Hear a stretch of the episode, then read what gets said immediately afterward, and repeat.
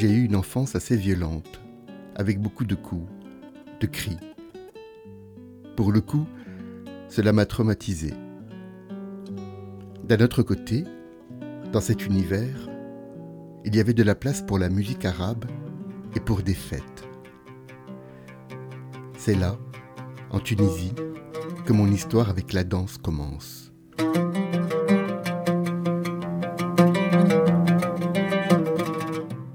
J'ai 8 ans quand j'accompagne un soir mes parents dans un café-restaurant où une danseuse orientale fait son show. L'ambiance est un peu cabaret, pas rouge, plutôt dans les tons verts et bleus, et c'est sombre. La femme danse. Elle provoque avec sa danse. Et je vois la gêne des hommes. Je vois mon père devenir un bloc de marbre.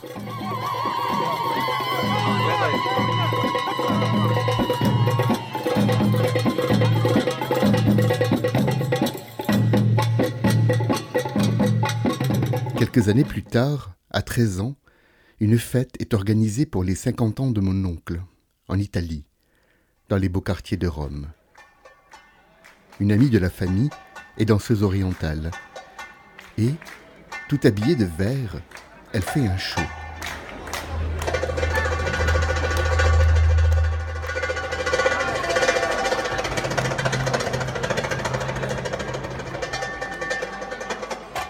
Et moi, qui allait mal avec mon corps parce que j'étais toujours battu, j'ai un désir fou quand elle danse.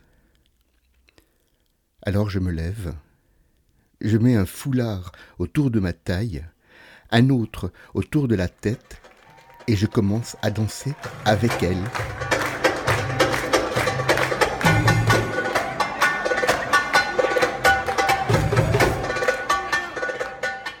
Comme elle. C'était sensuel, féminin. Elle était ravie. C'est peut-être là que ma capacité à faire sans les mots, sans le langage parlé est née. J'ai découvert qu'il y a des choses qu'on pouvait faire avec le corps qu'on ne pouvait pas dire avec les mots.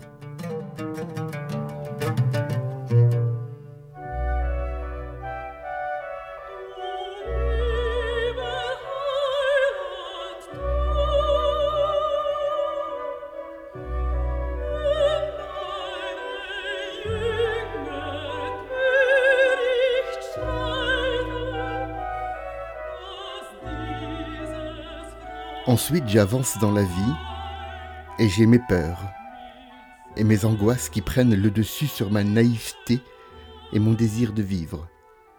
Parce qu'à un moment donné, ça prend le dessus quand c'est pas résolu. Et quand c'est là, ça s'amplifie et ça prend toute la place. Je ne m'autorisais plus à danser, même seul, chez moi, quand il y avait de la musique, si je bougeais un tout petit peu mon corps, j'avais honte.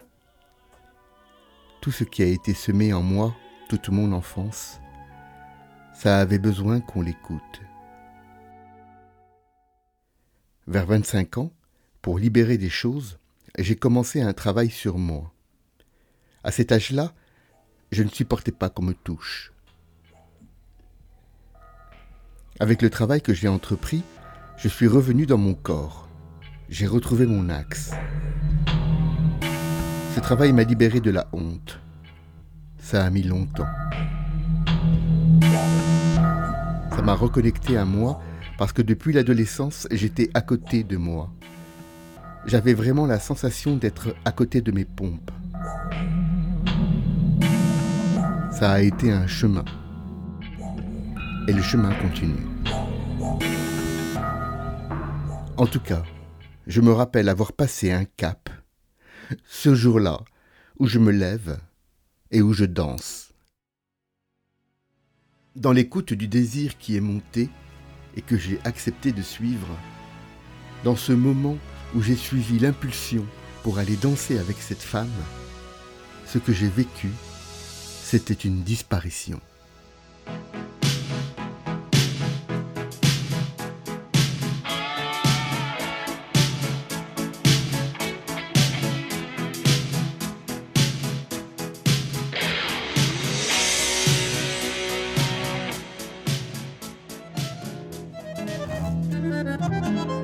C'est ce que j'éprouve aujourd'hui au tango. Tous les soirs où je danse, je disparais. Il n'y a plus de moi. Je danse pour disparaître. Je vais là-bas pour mourir.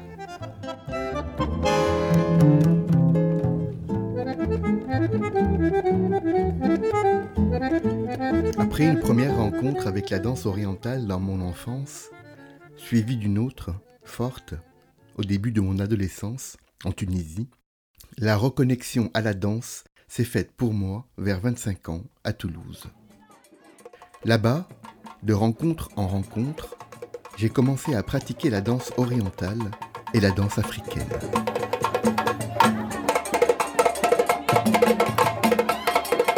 Puis, avec deux danseurs contemporains qui travaillaient sur les choses toutes petites et sur l'accès à l'intériorité du corps, j'ai travaillé presque quotidiennement en allant chercher ce qui se passe à l'intérieur du corps.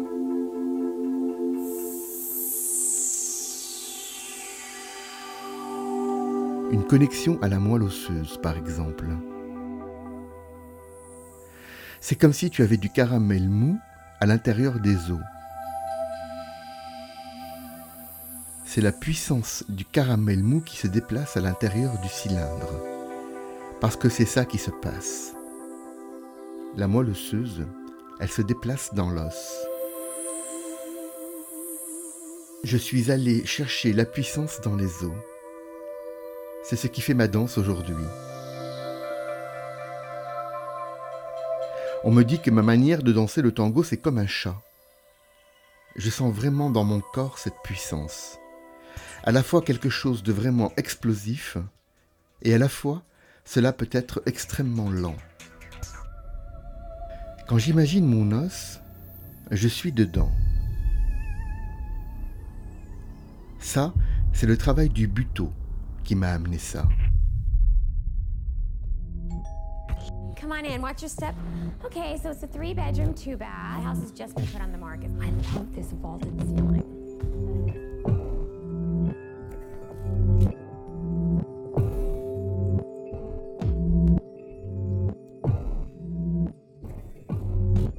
Ma première rencontre avec le buto, c'est lors d'une représentation dans une église abandonnée, derrière la fac de Toulouse.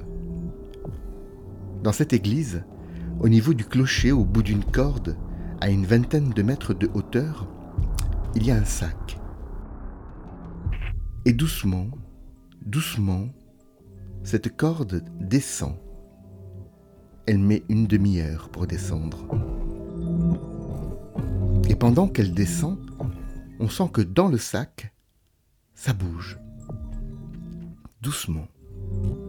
Doucement. Le sac s'ouvre il y a une femme, nue, accrochée par les pieds, tête en bas, qui apparaît. Rasée, cendrée, elle descend, elle descend, et elle arrive au sol. Elle se libère les pieds, elle se lève, elle se met à marcher parmi nous et elle sort. Elle disparaît. Ce qu'elle dit après, dans la conférence qui suit, je ne retiens qu'une chose. Le ciel est immense pour nous. La seule chose que nous avons, et qui est à notre mesure, c'est la terre sur laquelle on est et qui nous a composés. Il faut se connecter à elle.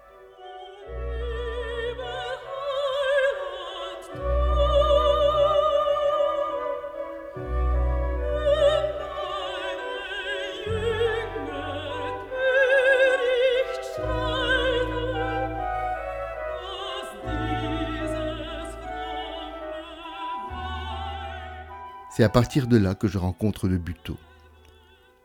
C'est un travail qui demande beaucoup, qui a besoin de temps, de jachère, après certaines expériences. Il y est question de naissance et de mort. Pour moi, la mort fait partie de la vie. Ma vie est composée de naissance et de mort. on renaît toujours, sous une forme ou sous une autre.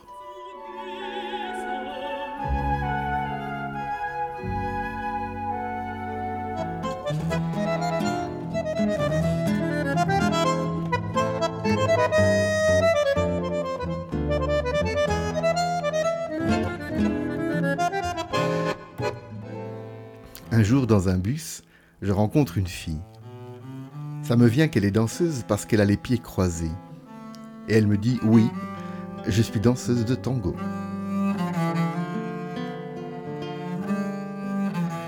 J'avais essayé le tango. J'avais pas du tout aimé. Pourtant, il y avait un ami qui me disait Il faut absolument que tu fasses du tango. Et moi, j'y allais pas. Je me disais que c'était pour les vieux. Cette fille, je lui demande si elle permet que je lui laisse mes coordonnées pour qu'elle m'écrive faire du tango. Dix jours après, je reçois un mail et le soir même, je débarque au cours pour regarder. Ah, non, non, non, vous ne regardez pas, vous faites, me dit le prof. Alors je m'y mets.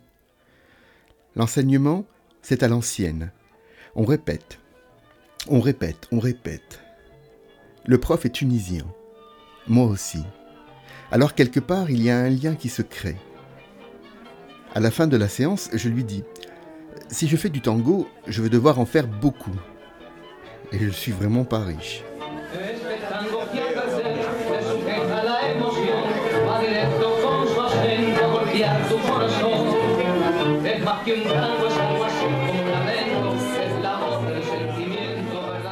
Alors on a troqué. Et pour quelques euros par semaine, je pouvais aller à toutes les séances que je voulais en donnant un coup de main. J'ai fait le thé à la menthe, j'ai pris des photos. Et comme ça, j'ai enchaîné plusieurs milliers d'heures de tango.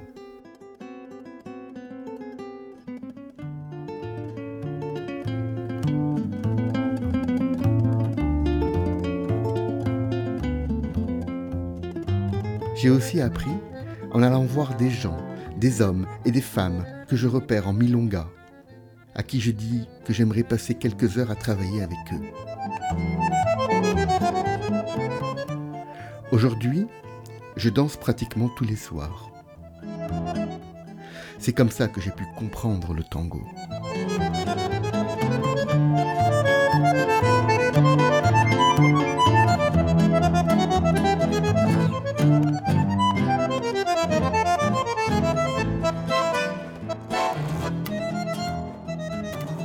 Le tango, c'est particulier. Parce que ça demande une maîtrise technique de soi, de l'autre avec lequel tu danses, une écoute de l'environnement. Finalement, plus la contrainte est forte, plus il y a quelque chose qui lâche, de l'ordre du moi, puisqu'en fait, c'est comme si on se mettait au service de l'autre et des autres, et aussi de la danse. Le tango, c'est la mise au service de la musique aussi.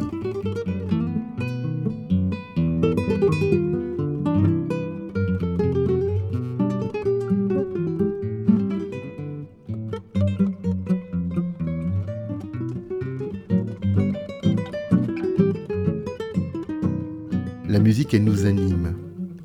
Elle nous met encore ensemble. C'est elle qui nous met le là. Dans la danse, on crée des ponts entre ce qu'on ne voit pas, la musique ne se voit pas, et pourtant c'est le son qui fait bouger le corps, et le visible qui est en nous.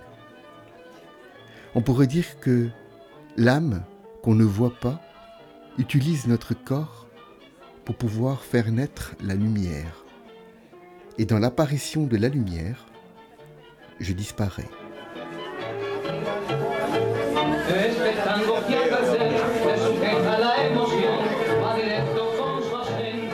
On voit la lumière, on ne me voit plus, moi.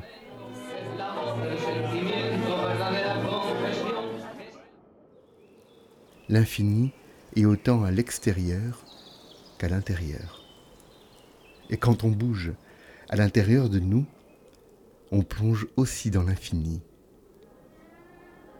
Cette disparition, c'est une liberté. Une liberté en responsabilité, parce qu'au tango, en tant que guideur, on est extrêmement responsable.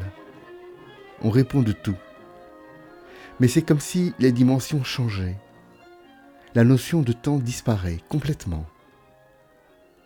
Dans mon corps, dans mon ventre, c'est comme si légèrement au-dessous du nombril, ça chauffait et que cette chaleur utilisait le reste de mon corps pour aller vers l'extérieur. Je suis agi par ça. La légèreté qui est là, ça me fait comme devenir un souffle.